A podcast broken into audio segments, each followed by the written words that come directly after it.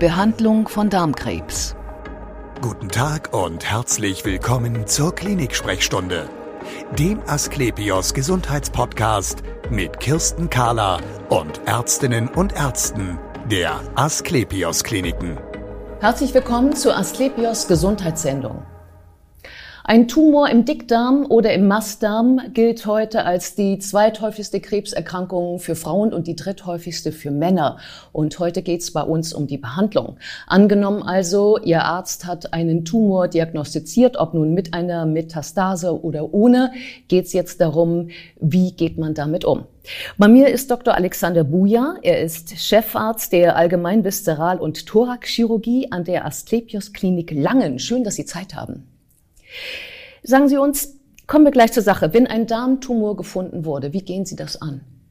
Gut, zunächst müssen wir eine Umfelddiagnostik machen. In dieser Umfelddiagnostik erfassen wir, wie der Tumor ähm, geschaffen ist, wie er sich zum Beispiel im Körper mit Metastasen oder Absiedlungen verbreitet hat. Und dann wird die Operabilität geklärt, damit man den Tumor auch entfernen kann. Mhm. Wenn also jetzt der Tumor keine Metastase hätte, was wäre dann? Dann würde man ihn, nachdem man ihn im Tumorboard interdisziplinär mit den anderen Fachabteilungen besprochen hat, ihn primär operieren. Und muss man dann, wenn man ihn operiert hat, ihn auch noch mit einer Chemotherapie behandeln oder? Das hängt von dem Stadium ab, in dem sich der Tumor findet. Wir werden beim, also für den Fall des Dickdarmkrebses, zunächst erstmal den Betroffenen Abschnitt onkologisch korrekt, das heißt also mit all seinen Lymphknotenstationen und mit all seinen möglichen Absiedlungen in der Aufhängung des Darmes entfernen und den Pathologen als Präparat einreichen. Und der Pathologe wird dann anhand der Ausbreitung, anhand der Infiltration, also wie tief ist der Tumor in die Darmwand eingewachsen, hat er lokal Lymphknotenmetastasen, also Absiedlungen in den ersten Wächterstationen, dann gibt er uns ein Stadium und anhand dieses Stadiums erfolgt die erneute Vorstellung des Patienten in unserem interdisziplinären Tumorboard und dort erfolgt dann die optimale Therapie. Das heißt also, wenn er ein gewisses Stadium überschritten hat oder eben Lymphknotenmetastasen hat, dann muss man diesen Tumor weiter behandeln, zum Beispiel mit einer Chemotherapie. Mhm. Und ähm, noch sind wir ja bei der Frage, äh, was passiert eigentlich zuerst? Ähm, jetzt haben wir darüber gesprochen, Darmkrebs ohne eine Metastase. Wenn Sie jetzt aber auch eine Metastase schon diagnostiziert haben, beispielsweise in der Leber oder in der Lunge, wie ist dann, wie geht man dann an die Sache ran? Es hängt ein bisschen davon ab, wie ausgeprägt diese Metastasierungssituation ist. Haben wir zunächst ein Problem, das vom Darm ausgeht, der Tumor wächst zum Beispiel verschließend, dann muss man natürlich zunächst diese Engstelle beseitigen, damit der Patient nicht in einen Darmverschluss kommt.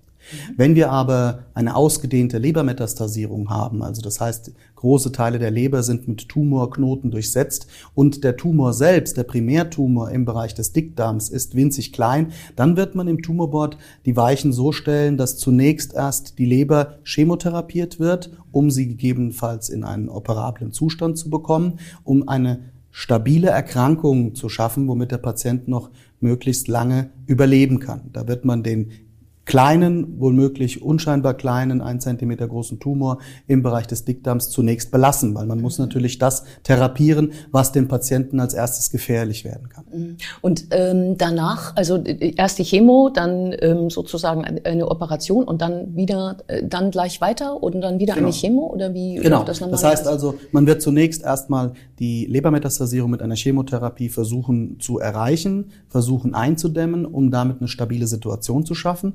Dann wird man mit einer erneuten Bildgebung der Leber das Ganze wieder besprechen müssen und muss dann den also man macht ein neues, äh, eine CT, neue CT zum genau Beispiel. oder mhm. eine MRT, vor allen Dingen auch die mhm. äh, Ultraschalluntersuchung wird wiederholt und dann wird man das Problem im Bereich des Darmes durch eine Endoskopie erneut darstellen und wenn es da zu einem Größenwachstum kommt, dann wird man in einem zweiten Angriff den Tumor operieren. Mhm. Ähm, auf was für eine Zeit, auf was für eine Länge der Therapie, sagen wir mal so, muss sich da der Patient einstellen?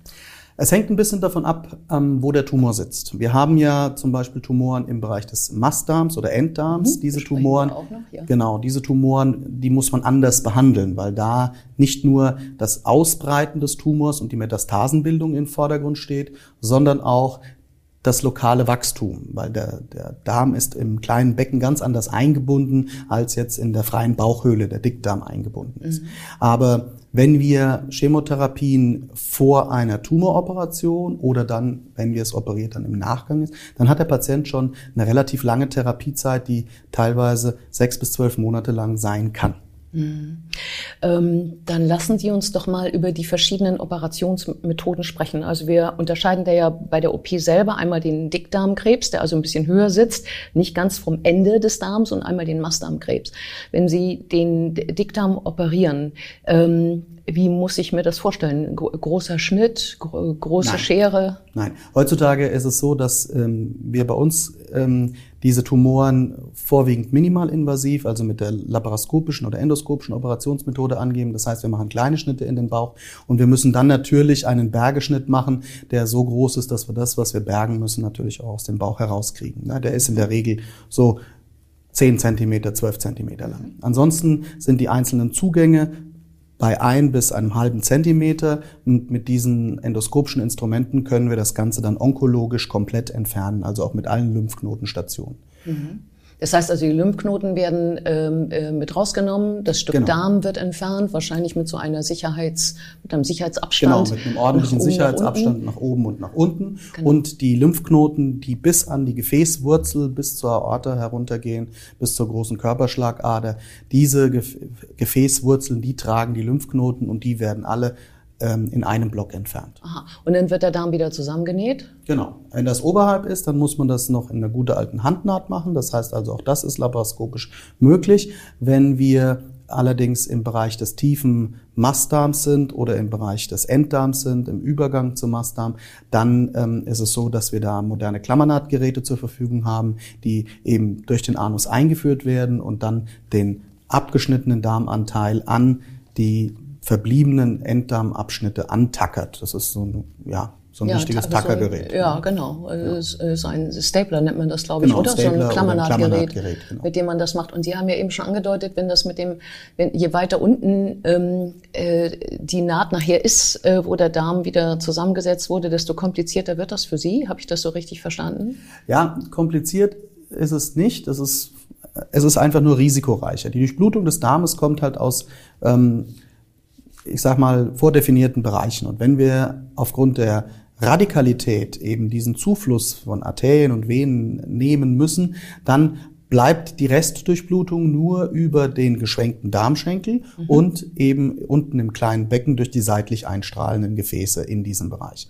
Und die Durchblutung ist und bleibt der Hauptfaktor, der diese Darmnaht dann zum Heilen bringt.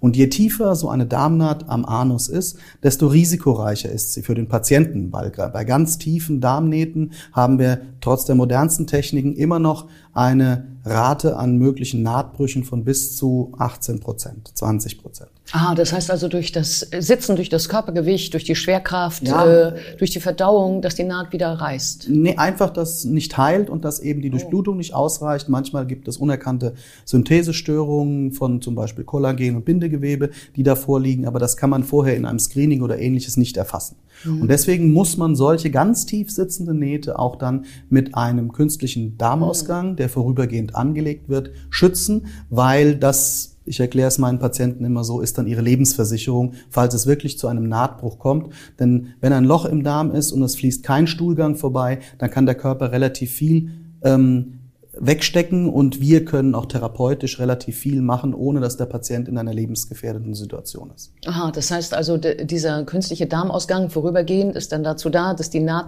nicht belastet wird. Denn genau. wäre sie belastet, würde sie reißen und dann, dann würde ich mich wahrscheinlich reißen. vergiften, oder? Ja, wenn Stuhlgang in den Bauchraum oder in das kleine Becken austritt, dann kommt es zu einer generalisierten Vergiftung. Wir nennen das Sepsis. Und ja. das ist etwas, was man auch nicht gut überleben kann. Ja. Kann es mir dann auch passieren, theoretisch, dass ich aufwache nach der Operation bei Ihnen und ich habe einen Darmausgang, der nicht nur vorübergehend liegt? Ähm, sagen wir es mal so, im Prinzip ja. Aber es ist natürlich so, dass wir vorher im Rahmen unseres Stagings, also in unseren Voruntersuchungen und in unseren OP-Planungen mit dem Patienten ganz genau diese Möglichkeit besprechen, ob ein künstlicher Darmausgang notwendig ist oder nicht. In der Regel ist es bei dem normalen Dickdarmkrebs nicht der Fall. Also wir reden über den bleibenden äh, genau. künstlichen Darmausgang. Genau, genau. okay. Ja? Mhm. Ähm, auch beim Enddarmkrebs ist der bleibende Ausgang ähm, nur ja, als Variante zu wählen, wenn wirklich der Schließmuskel infiltriert ist oder eben der Schließmuskel so zerstört ist durch Tumore oder eben lokale Verhältnisse, dass eine Darmnaht keinen Sinn macht, zum Beispiel für die Lebensqualität. Denn das ja. bringt die schönste Operation nichts, wenn der Patient seinen Stuhlgang danach nicht halten kann. Ja. Dann ist man mit einem endständigen, so nennen wir das, ähm, Dickdarmausgang deutlich besser bedient, weil das Lebensqualität ist, weil die Leute eben nicht von Toilette zu Toilette hüpfen müssen. Das heißt also, ähm, in den meisten Fällen wird man vorher wissen, dass das notwendig sein wird, in wahrscheinlich. Ne? Fast allen Fällen wird ja. man das vorher wissen. Ähm, wer bringt mir das denn bei? Also damit zurechtzukommen, denn das ist ja doch anders als das Leben davor. Ähm, in der Regel machen das unsere Stomatherapeuten. Wir besprechen das in unserem Aufklärungsgespräch ausführlich mit den Patienten. In manchen Fällen werden Patienten auch im Vorfeld schon angelernt und es wird gezeigt, wie umgegangen wird mit den Beutelsystemen, damit das Leben hinterher nahezu wieder normal möglich ist. Ja, dann lassen Sie uns zum Schluss noch sprechen über Rezidive, wie Sie das nennen, also über die Frage, kommt der Krebs zurück? Denn man begibt sich ja als Patient in die Hände von sehr erfahrenen Medizinern. Äh, die machen, gehen wir mal davon aus, alles richtig und trotzdem kann dieser Krebs zurückkommen. Warum? Also es hängt ein bisschen von der Anatomie ab, wo der Tumor sitzt und wie ausgedehnt er gewachsen ist. Wir versuchen natürlich bei all unseren Eingriffen den Tumor möglichst radikal und das heißt zu allen Seiten radikal entlang der anatomischen oder auch embryologisch angelegten Grenzen zu entfernen. Ein Tumor metastasiert in der Regel nicht wild, sondern hält sich an seine Schichten, es sei denn, es ist ein völlig entdifferenziertes Karzinom, was halt in alle Richtungen wächst und auch infiltrierend wächst. Also entdifferenziert Ent heißt äh, am, am, in der Aggressionsweise genau. am stärksten. Ne? Stärkstes so Aggressionspotenzial, ja, ja. hält sich an gar keine ja. Regeln und macht, was er will.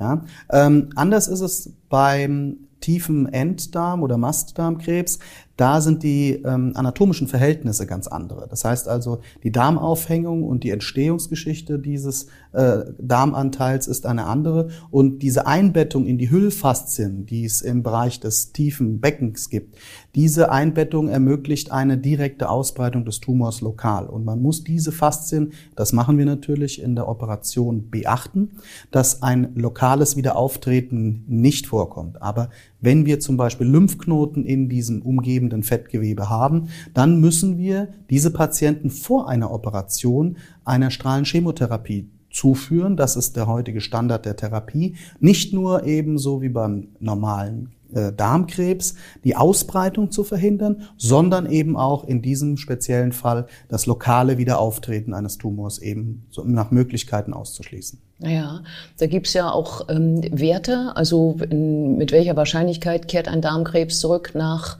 äh, innerhalb von fünf Jahren. Das sind ja, glaube ich, weiß nicht, äh, 60 Prozent.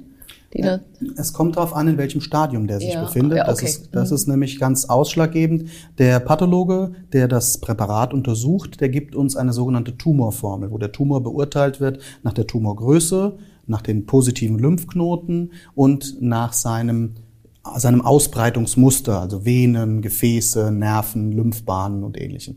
Und anhand dieser Tumorformel hat man eine Tabelle, ähm, wo man ein Wiederauftreten einschätzen kann. Aber das ist natürlich nicht zwingend notwendig. Die Patienten müssen alle überwacht werden, die müssen alle nachgesorgt werden. Aber wenn die Risikokonstellation dieser Tumorformel so ist, dass der Patient von einer aufgesetzten, also einer adjuvanten Chemotherapie profitiert, dann muss er das machen, damit er das Risiko eines Wiederauftretens maximal minimiert. Ja, und jeder Patient ist ja auch anders. Das und wie oft kommt man danach oder wie lange kommt man danach zur Kontrolle, ob er nicht auch wieder auftaucht? Also am Anfang, fünf Jahre ist, die, ist das Nachsorgeintervall. Mhm. Am Anfang natürlich häufiger und dann werden in regelmäßigen Abständen Blutwerte kontrolliert, unter Umständen apparative Untersuchungen gemacht. Eine Darmspiegelung ist nach dem ersten Jahr Pflicht und wird dann je nach Befund neu angesetzt in den ersten fünf Jahren. Das ist alles eine Frage der Wahrscheinlichkeiten, denn man geht davon aus, wenn die ersten fünf Jahre ohne Wiederauftreten eines Tumors rum sind, hat man eine Wahrscheinlichkeit wie der Normalsterbliche, der noch keinen Dickdarmtumor gehabt hat. Vielen Dank für das interessante Gespräch. Gern. Und wir sehen uns wieder auf www.astlepios.com, auf Facebook und auf YouTube oder im nächsten Podcast. Werden Sie gesund.